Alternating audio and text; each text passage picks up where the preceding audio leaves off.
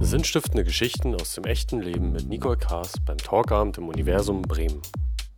In den 80ern hieß es ja Petting statt Pershing. Ich weiß nicht, wer sich erinnert.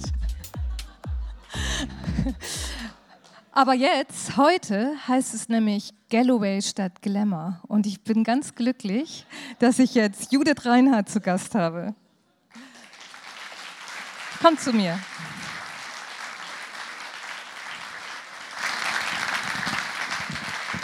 Hallo, liebe Judith. Hallo, liebe Nicole. Kennst das Zitat auch noch? Ich schenke uns doch mal eben was zu trinken an. Das habe ich nämlich eben einfach nicht gemacht. Ich hoffe, Idee. ihr haltet noch durch. Marina kennt das schon. Ich, ich, so, bitteschön. So. Ja, genau. Du lebst ja ganz in unserer Nähe hier an einem wunderschönen Ort und ja, in der Nähe von Nienburg. Und du hast aber früher viele, viele Jahre als Modejournalistin und ähm, Marketingberaterin im Bereich Mode, Mode gearbeitet. Was war das so für eine Arbeitswelt? Was, wofür hast du da gebrannt in der Zeit?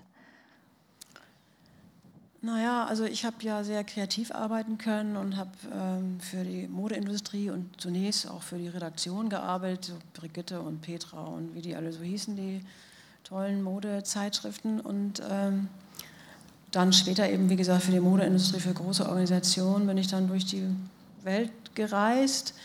Und das Tollste war eigentlich, dass ich kreativ arbeiten konnte, tolle Projekte umsetzen und immer wieder neue Aufgaben und immer wieder neue Projekte. Ähm, und wenn man eben für große Firmen auch arbeitet, dann hat man natürlich auch ganz gute Budgets und dann kann man eben auch wirklich richtig gestalten. Man kann auch bewegen und das hat mir sehr viel Freude gemacht. Also, dass ich Dinge in Gang setzen konnte. Das fand ich großartig. Was hat, Entschuldigung, was hat dich an dem Thema Mode persönlich begeistert? Das, hast du auch selber so gern irgendwie dich angezogen oder wie kamst du da so rauf? Ähm, ich habe ja Modedesign studiert, ähm, in den 80er Jahren tatsächlich. habe also 84 dann mein Diplom gemacht und ähm, bin dann relativ schnell auch äh, Redakteurin geworden bei der Brigitte und dann anschließend eben bei all den anderen Zeitschriften auch. Und habe mich aber auch dann relativ schnell auch selbstständig gemacht, weil ich ähm, nicht in so einem festen Korsett arbeiten wollte. Und wenn man sich eben auch vorstellt, in den 80er Jahren, da waren natürlich auch die Redaktionen und gerade auch so große Häuser, die hatten man sehr auch klare Hierarchien. Und ich wollte gestalten, ich wollte was bewegen. Ich war voller, ja, ich habe also das auch sehr gerne gemacht. Ich war voller Leidenschaft und ähm, habe mich dann, wie gesagt, selbstständig gemacht und äh, konnte dann auch sehr schnell als Artdirektorin arbeiten für die Industrie. Und da war ich sehr viel unterwegs bin wahnsinnig viel gereist und war eigentlich überall auf der Welt, ganz viel in Amerika und habe dort auch dann tatsächlich in San Francisco mal eine Zeit verbracht, habe ein Hausboot gehabt in, in, in Sausalito und so, also wirklich ein ganz großartiges Ein Leben. traumhaft, ne? Ja, was war es auch. Und, äh, aber es gab auch damals schon immer so Momente, wo ich dachte, hm, wo gehöre ich eigentlich hin? Und hat man natürlich auch da so Erlebnisse, dass ich dann morgens irgendwann mal aufwachte in irgendeinem Hotel und saß auf meinen Koffern und habe dann tatsächlich auch mal geweint, weil ich irgendwie dachte, äh, wo ist eigentlich mein Platz? So, weil man immer wieder neue Teams hatte und immer wieder neue Aufgaben, Herausforderungen, großartig, immer wieder neue Aufgaben auch zu bewältigen und immer wieder woanders an einem Ort zu sein und eben auch tolle Projekte umzusetzen und natürlich dafür dann auch die Erfolge zu haben. Also diese Erfolge, dieser Moment, wenn man im Flugzeug saß und das Flugzeug startete, dieser Moment, wenn man dann in diesen Sitz gedrückt wird und dachte, jetzt geht's wieder los. Und man hat dann tolle Projekte, setzt sie um und hat am Ende dann natürlich auch, wenn man gut ist, auch Erfolg. Und das ist einfach, ehrlich gesagt, wir sind ja so ein bisschen unter uns, Ganz, also, ganz offen zu mir sein. ist das so ein bisschen wie so eine Droge. Also ähm, man will immer wieder diesen Erfolg auch haben. Und äh, das war auch immer wieder meine Motivation. Ich wollte wissen, gelingt mir das? Und das hat ganz viel Freude auch gemacht. Das war, ja, war ein sehr aufregendes, tolles Leben. Ja, auch, dass du es wirklich auch umgesetzt bekommen hast. Ne? Äh, Das heißt, du warst eigentlich immer so am Starten, aber so mehr und mehr kam auch ein bisschen so die Frage, wo ist eigentlich mein Flughafen sozusagen, an dem ich so, so auch mal, oder wo Leben lande hat, ich vielleicht? Ja, das eher? Leben, hat ja, das Leben hat ja Intervalle, also das Leben hat ja so Zyklen. Und ähm, irgendwann bin ich natürlich auch in so einen Moment gekommen, wo, wo, wo ist eigentlich meine Basis? Und ich wollte dann auch nicht mehr so viel reisen und habe dann auch meinen Mann kennengelernt und so hat sich dann fügt sich das Leben natürlich dann auch und äh, ich habe dann tatsächlich auch, äh, auch eine Agentur äh, selber geführt und war dann auch Geschäftsführerin meiner eigenen Agentur und habe dann eben auch tatsächlich Mitarbeiter geführt und so weiter. Also es war, ich habe dann schon auch, mit, wie gesagt, mit der Modeindustrie, internationalen Modeindustrie zusammengearbeitet und ähm, war da auch ganz erfolgreich. So. Und ähm, ja, aber dann kommt man irgendwann im Leben auch an so einen Punkt, wo man sich fragt, ähm, es sind das, es, will man in dieser Glamour, will man in dieser Welt so weiterleben? Und man hat natürlich auch, gerade ich hatte dann natürlich auch durch meine Reisen bin ich natürlich auch nach Asien gekommen und ähm, und da war ich eben nicht 30 und auch nicht 25 und auch nicht mehr, wie gesagt, da habe ich eben schon viel auch erlebt. Und ähm, da war ich in so einem Lebensabschnitt Ende 30, so um die 40 herum, wo man dann so zurückguckt und sagt, hm, und ich, wie gesagt, ich war dann öfter auch in Asien und hatte natürlich auch meine ganz persönlichen Werte, also so, die ich auch in meiner Jugend und von meinen Eltern und auch, ich bin ja in, auf den Wimmelwiesen aufgewachsen. Ähm, und ich konnte das nicht mehr mit meinen Werten vereinbaren, was ich dort gesehen habe und auch dadurch, dass ich mit der Industrie eben so eng zusammengearbeitet habe, und äh, eben in den Organisationen auch wusste, wie das alles so funktioniert. Wenn Mode eben auch produziert wird für den nordeuropäischen Verbraucher ähm, und es nicht dem entspricht, wie ich mir das so vorgestellt habe und meine Aufgabe in der Kommunikation, ich habe eben ja dann auch die Kommunikation war mein Thema. Ähm, und in, wenn man dann merkt, also ich soll hier etwas kommunizieren, wo ich nicht hinterstehen kann, mhm ähm, dann wollte ich mich davon, ich wollte mich einfach davon dann auch, äh, wollte kein Teil mehr sein von dieser, von dieser Art zu arbeiten. Du beschreibst das ja in deinem Buch hier, Judith und das liebe Vieh, ähm, sehr konkret. Zumindest dieses, es waren sicherlich, kann ich mir vorstellen, auch mehrere Impulse, die da kamen, aber ein ganz bestimmtes Projekt, wo du eine Art Kampagne machen solltest und wirklich auch sehr tiefe Einblicke, die wahrscheinlich immer noch sehr oberflächlich waren, in den Fabriken, wo produziert wurde, wo unglaublich viele Frauen in ganz, ganz schlimmen ja, Umständen saßen. Und Zumindest in meiner Vorstellung, also für meine deiner Werte, Vorstellung. Magst du erzählen? Werte. Wie, wie war das da in diesen Fabriken? Naja, ähm, wie soll ich sagen, also ähm, das waren, wenn wir uns vorstellen, wir arbeiten, wir, wir leben in, in, in Europa, wir haben hier Arbeitsbedingungen und wir haben soziale Standards, nach denen wir arbeiten und die auch vorgeschrieben sind und ähm, wir ja auch äh, die Industrie eben auch hier für den nordeuropäischen Markt auch arbeitet und produzieren lässt, dann ist meine Vorstellung auch so, dass äh, es auch unter Bedingungen produziert werden muss, wie wir als Verbraucher, die wir auch als Verbraucher einfordern. Und ähm, wenn Menschen, in diesem Fall dann eben viele Frauen, von denen und der Arbeit, die sie dort tätigen, noch nicht mal ihre Kinder und sich selbst ernähren können, dann ist irgendwas falsch. Dann ist es, dann ist es nicht, dann ist es einfach nicht richtig, dass äh, diejenigen, die es produzieren, nicht ausreichend verdienen und nicht ausreichend auch ihre Familien davon ernähren können. Denn in der Wirtschaft, wenn wir über Wertschöpfungskette sprechen, dann sprechen wir eben insofern davon, dass wir sagen, alle Beteiligten innerhalb einer Produktionskette, innerhalb eines gesamten Wertschöpfungskette müssen so viel verdienen, dass sie auch da, sich davon ernähren können. Und wenn das nicht mehr zusammenpasst, dann passte irgendwas nicht. Und da wollte ich sozusagen, da wollte ich nicht mehr derjenige sein, der dafür eine positive Kommunikation nach außen gibt. Und du hast dann ja auch konkrete Vorschläge erarbeitet. Ich glaube, das liegt dir auch sehr, ne? dir ein Thema zu nehmen und zu recherchieren und äh, Dinge zusammenzustellen. Und hast, glaube ich, auch damals eine Vorlage gemacht für ein ja, menschen- und umweltverträgliches äh, Label oder Art Umgang. Was, wie kam da die Rückmeldung aus den Unternehmen? Nein, wir müssen uns ja vorstellen, das liegt ja alles schon ein paar Jahre zurück. Also das war ja so Anfang der 2000er, äh, als auch ich mich dann ja dann auch verändert habe. Und ähm, damals waren natürlich so die Themen Nachhaltigkeit, Ressourcenschutz und, und, und auch fairer Handel und wo wird was produziert. Das waren natürlich die aktuellen Themen damals, die wurden diskutiert. Und ähm, auch die Unternehmen waren eigentlich aufgefordert, über Corporate Social Responsibility auch nachzudenken. Äh, und ich habe dahingehend eben auch dann ein Konzept erarbeitet, weil ich einfach gesehen habe, dass das notwendig ist.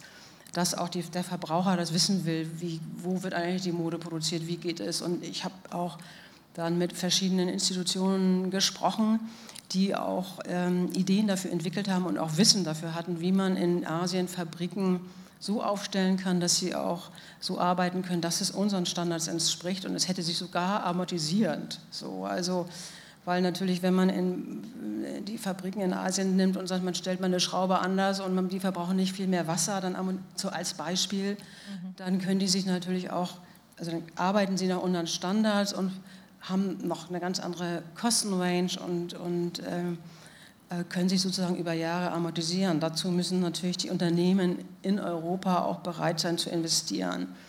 Und ich habe immer gesagt, wenn einer die Macht hat, dann sind es die großen Unternehmen, die eben Millionen Produkt Teile produzieren im Jahr und ja hier auf dem Markt auch verkaufen, die hätten an diesen Schrauben drehen können. Und da war ich ein bisschen enttäuscht, ähm, dass die Unternehmen nicht dazu einfach Ja sagen, sondern die haben diese Baustellen nicht angenommen. Und ähm, das, aus heutiger Sicht ist das schade. Und es mussten sich dann ja nach später auch dann sozusagen auch dann nach Bangladesch und was alles passiert ist. Und da kam da richtig Druck dann auf. Ne? Ähm, das hätte aber auch vorher schon auch alles passieren können. Und das, da war ich, wenn die Unternehmen das angenommen hätten, ich da hätte Tätigkeit werden können, dann hätte ich gerne in die Richtung was bewegt. Aber da, die waren irgendwie damals noch nicht offen. Die haben zwar viel darüber gesprochen, aber sie haben es nicht angenommen.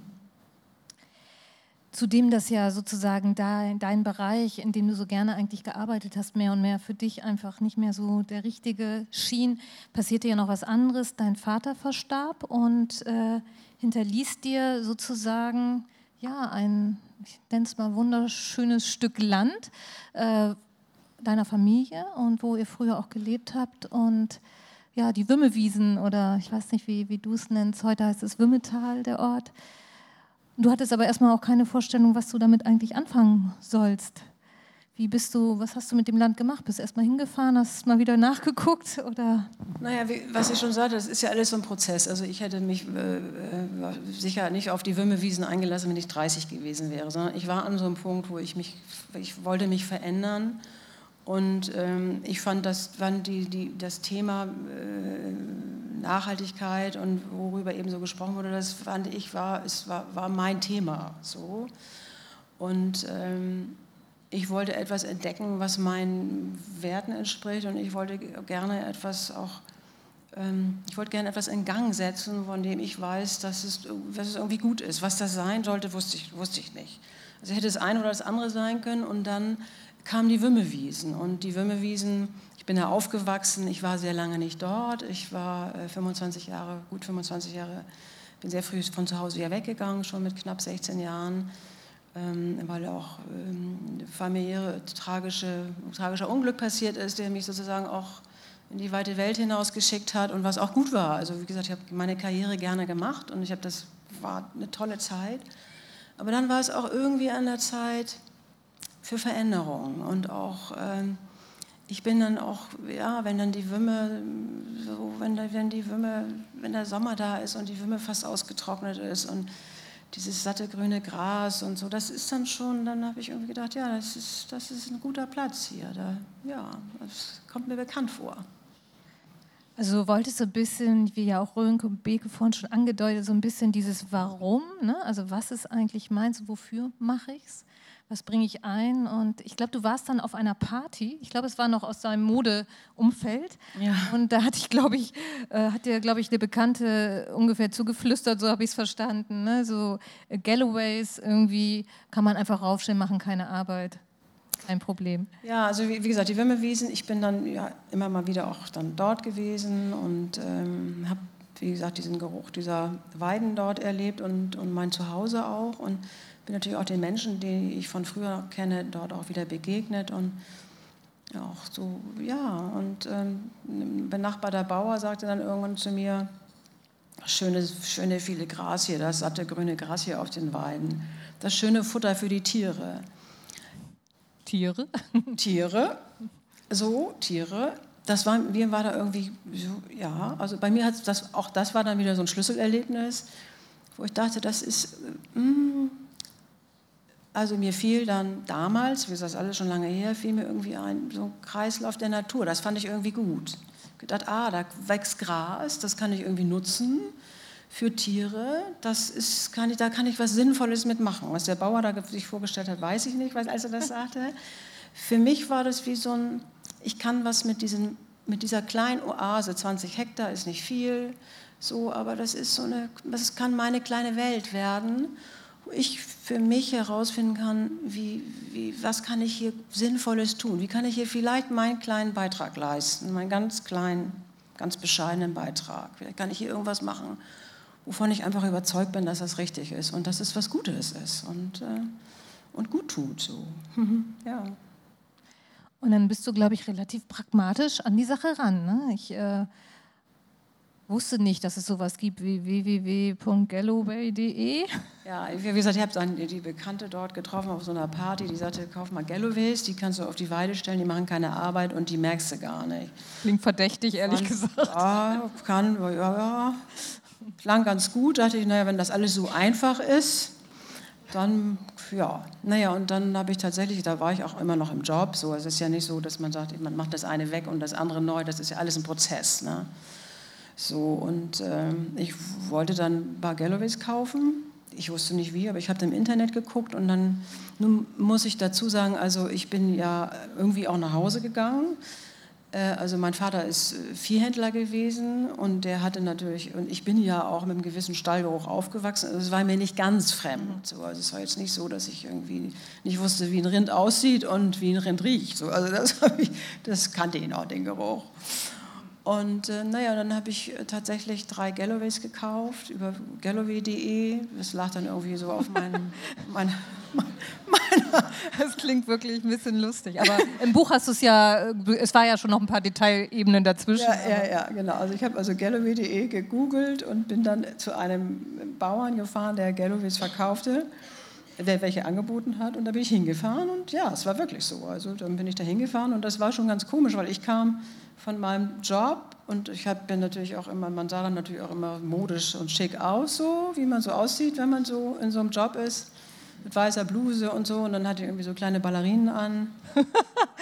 Ich hatte aber schon Gummistiefel hinten im Auto. Schicke Gummistiefel, aber hoffentlich. Ich weiß gar nicht. Ich weiß, dass ich da hinfuhr und dann kam mir eben so ein netter, also toller Mensch irgendwie. So, also die sehen ja immer so ein bisschen zerzaust aus, wenn sie so von draußen kommen und so rote Wangen auch und so, die habe ich heute auch oft, wenn ich dann da draußen bin. Auch zerzaust? ja.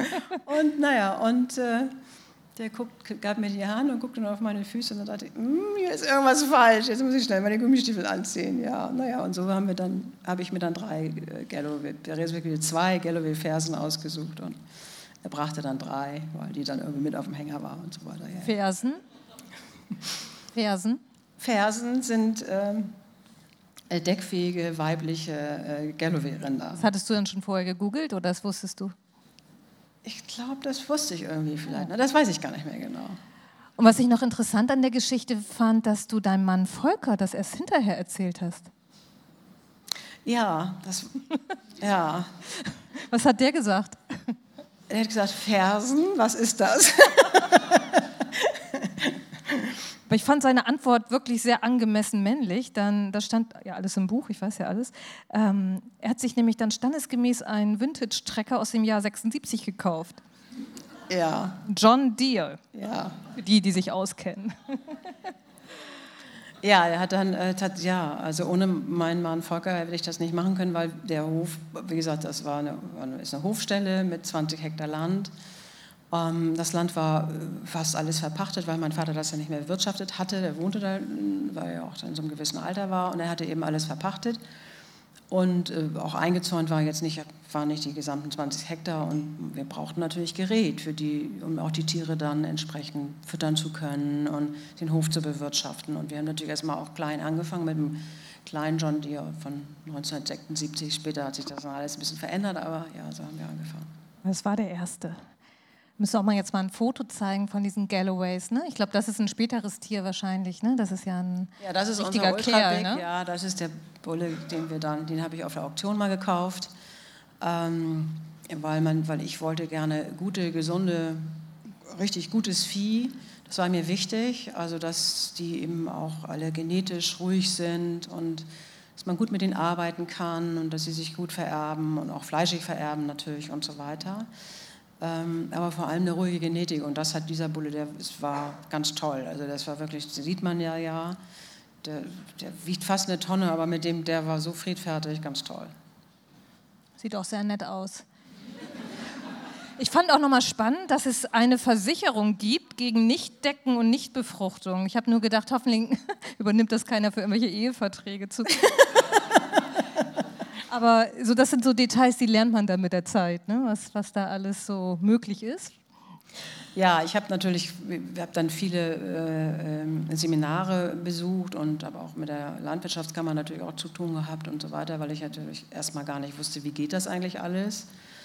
Ähm, und habe mich dann da so reingefuchst, gemeinsam mit Volker, meinem Mann, in die Weidehaltung und Viehhaltung und ja, und wenn man dann die ersten drei Fersen hat, will man, braucht man, wenn man dann züchten will, muss man natürlich auch einen Bullen kaufen und dann geht man auf eine Auktion und kauft dann dort einen Bullen und, und wo wächst man dann da hinein und äh, meine Absicht war dann, wie gesagt, gutes, ich wollte gutes Vieh, das war mir wichtig ähm, und ich wollte natürlich auch irgendwo Kreislauf der Natur, ich wollte auch äh, Fleisch äh, erzeugen.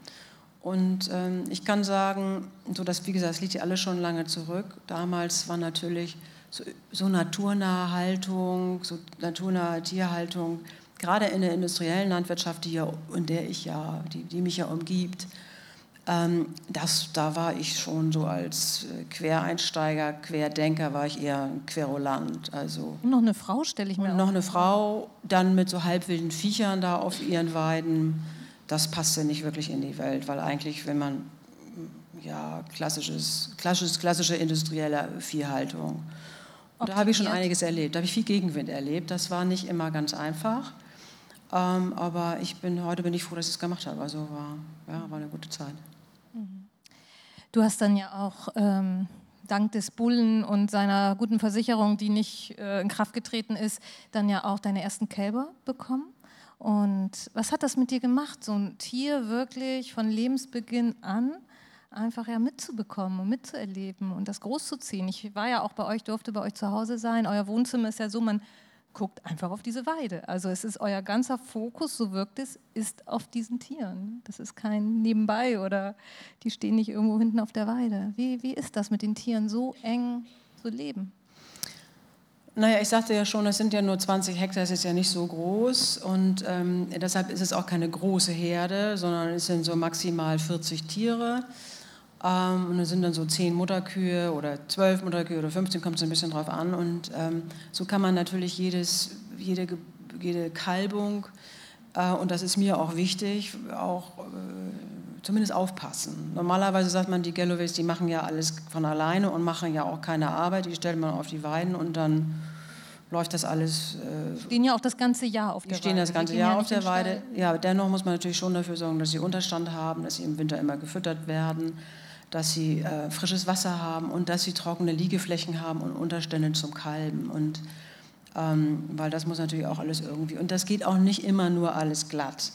Da gibt es mal eine, eine Steißgeburt, da muss man dann in der Nähe sein. Und dann gibt es mal, auch wenn die jungen Fersen dann kalben, die wissen noch gar nicht, was, wie es ihnen eigentlich, was gar nicht passiert mit, mit ihnen, weil sie es irgendwie nicht so wissen so und ähm, dass sie dann ihre Kälber auch sofort ablecken müssen, damit die auch dann atmen können und die sind dann so und da muss man dann auch mithelfen, dass man dann die Kälber mit Stroh abreibt und so weiter, weil das, die Nasen äh, müssen natürlich freigelegt werden, dass sie sofort atmen können, wenn sie da raus sind. Also dieser Moment dieser Geburt, das ist schon auch ein besonderes Ereignis. Also da wird irgendwie ein Lebewesen geboren. Ne? Das ist schon und wenn man dann auch sieht, mit welcher Fürsorge das passiert und die Kühe tragen ja neuneinhalb Monate und, ähm, ähm, und ähm, säugen dann die Kälber nochmal zehn Monate und die sind so, passen so auf. Natürlich ist es auch unterschiedlich von Mutterkuh zu Mutterkuh, aber erstmal grundsätzlich ähm, haben die dann einen richtigen Job auch zu machen. Müssen wir jetzt auch mal so ein süßes, ah, da bist du erstmal bei der Arbeit, das ist auch ganz süß. Aber hier ist zum Beispiel mal so ein Kalb, ne? Ah ja, der, ja, genau. Wenn du dann diese Kälber oder beziehungsweise schreibst du halt auch in deinem Buch, wie eng der Kontakt mit deinen Tieren ist, du ziehst sie auf, ne? du, die leben ja auch relativ lange bei dir, also ganz anders als in der konventionellen Landwirtschaft. Ähm, und vertrauen dir eigentlich voll und ganz. Also das ist ja, die, ist ja wirklich eine Beziehung, die können dir ja auch vertrauen. Und am Ende hast du aber irgendwie ja auch die Verantwortung, sag ich mal, zu entscheiden, ob sie weiterleben oder ob sie jetzt sozusagen nicht mehr weiterleben, weil du hast ja gesagt, du machst eine, machst ja keine Herdenhaltung einfach nur so, sondern es soll ein gutes Fleisch dabei entstehen. Wie, wie, wie gehst du damit um oder wie ging das für dich damals? Naja, die Idee war, wie gesagt, ich wollte etwas machen, was in die nachhaltige Welt passt. So. Und ich wollte, wenn man sich vorstellt, es gibt eben auf der einen Seite die industrielle Landwirtschaft, die ja nach ganz anderen Kriterien arbeitet als eben die ökologische Landwirtschaft. Und das ist ja, mache ich ja mit den Tieren.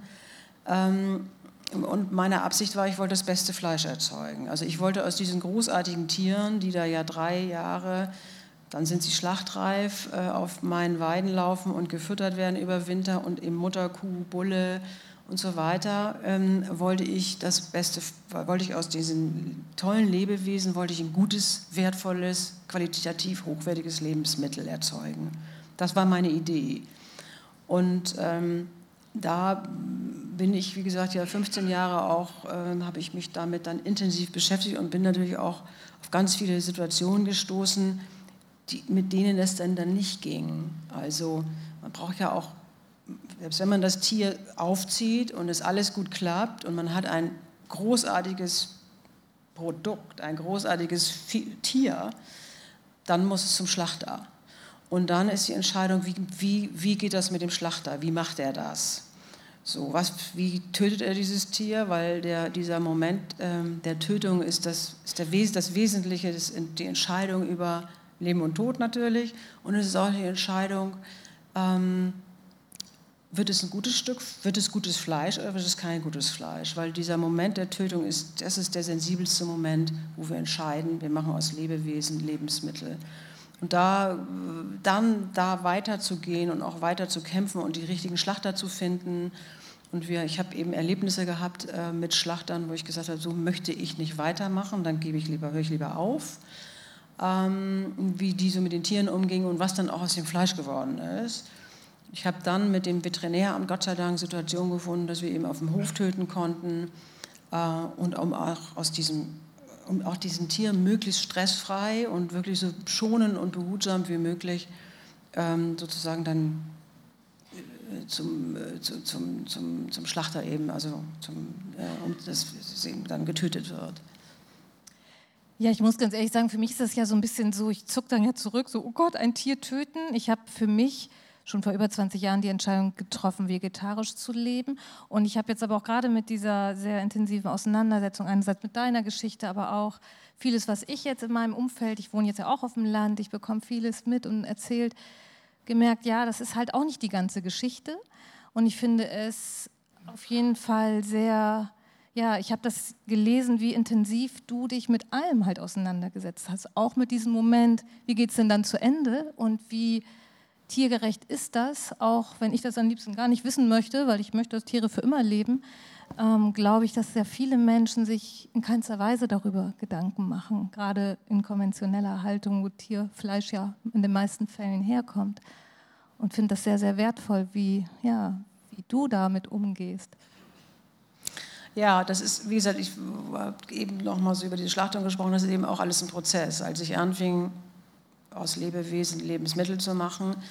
Ähm, je länger ich natürlich mit diesen Tieren zusammenlebe und eben auch sehe, wie die sich, welche Verhaltensweisen die haben, wie, die, wie instinktiv die sind, wie, wie toll diese Tiere eigentlich sind, ähm, umso schwerer fällt es mir tatsächlich dann, diesen entscheidenden Moment zu fällen und zu treffen und dem Schlachter zu sagen, so jetzt setz den Bolzenschuss an. Ähm, also ich habe immer vermieden, irgendwie einen Streichelzoo daraus zu machen. Das wollte, ich wollte nicht irgendwie, ne, das sind jetzt alles tolle, liebe Tiere, äh, sondern sie sind erstmal als Fleischrind ja auch irgendwie auf der Welt so. Aber ähm, wenn man sieht, wie, wie, wie, wie, toll diese Tiere auch miteinander im Herdenverband leben. Gerade dieser tolle Bulle auch, der sich auch so vererbt und ähm, wie friedfertig diese Tiere sind. Ähm, dann diesen Moment zu setzen, ich entscheide über Leben und Tod, das ist ein schwieriger Moment, weil ich baue ja Vertrauen zu den Tieren auf. Also ich, äh, ne, die sind handsam, die kommen, wenn ich rufe, die kennen meine, meine Gestalt, die kennen meine Sprache, die wissen, wenn ich komme, dann kommen sie. Und was Gutes. Dann kommt was Gutes. Mhm. Und die, wenn jemand auf die Weide kommt, der irgendwie hektisch ist oder den sie nicht kennen, dann laufen die weg. Also so, richtig, da kommt was Gutes. Und, und dann zu sagen, so jetzt setzt den Bolzenschuss, damit dann daraus Fleisch wird, werden kann, das, ist, ähm, das fällt mir immer schwerer. Und ich habe ähm, ähm, so gerade vor zwei, ja, so ungefähr vor zwei Jahren, habe ich eine, meine, eine von diesen drei Versen, die ich gekauft habe, die hat ihr letztes Kalb dann bekommen. Und ähm, des, deshalb das letzte Kalb, weil diese Kuh nicht mehr so wirklich viel Milch gegeben hat. Und ich musste dieses Kalb dann mit der Flasche aufziehen. Es war vorher ganz schwer krank und so weiter.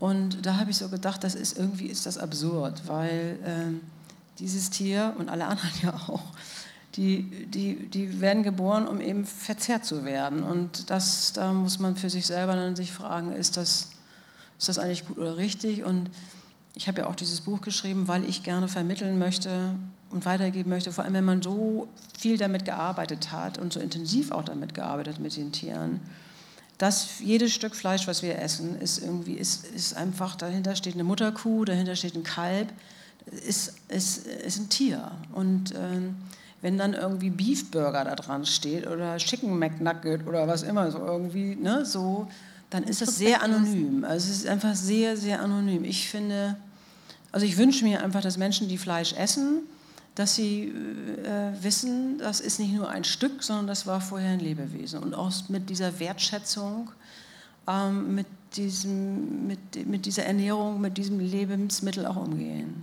Mhm.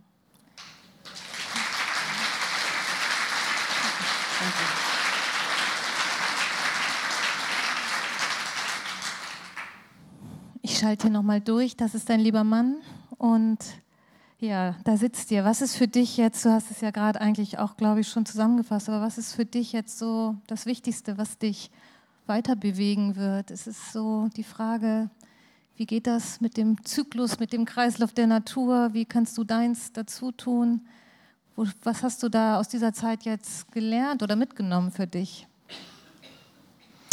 Ja, Kreislauf der Natur war ja am Anfang Lebensmittel erzeugen. Und ich frage mich jetzt manchmal, ob Kreislauf der Natur, ob das unbedingt bedeutet Tiere essen. Also das frage ich mich tatsächlich. Also ich, für mich selber muss man sehen, wohin es für mich so, wohin die Reise geht, das weiß ich jetzt heute noch nicht so genau. Aber ähm, das Töten der Tiere fällt mir einfach immer schwerer. Das muss ich ja so. Das ist und ich kann für mich sagen, so die Wümmewiesen und so, so, auf, so auch nochmal zurückzugehen, da wo man, wo man herkommt und nochmal diese Wimmelwiesen oder überhaupt so ein Zuhause zu erleben und so eine, die Nähe zu diesen Tieren, diese Verbundenheit zu den Tieren. Das haben mir die Wimmelwiesen ja ermöglicht, wenn ich die nicht, sonst hätte ich das ja nicht leben können. Ähm, die, auch diese Stille mit den Tieren, so einfach zu sein. Und ähm, bei uns zum Beispiel sind die Kraniche auch ganz viel. Also so, es ist einfach das gibt so viel Ruhe und so viel, auch so viel Frieden irgendwie. Und das ist wirklich toll. Also dieses Leben in der Natur und mit den Tieren ist, ist für mich ein ganz großartiges Geschenk. Freut mich sehr für dich. Freut mich sehr, dass du hier bist, dass du deine Geschichte erzählt hast und ich bin gespannt, wie es ja, so weitergeht in den nächsten Schritten. Vielen, vielen Dank. Vielen Dank.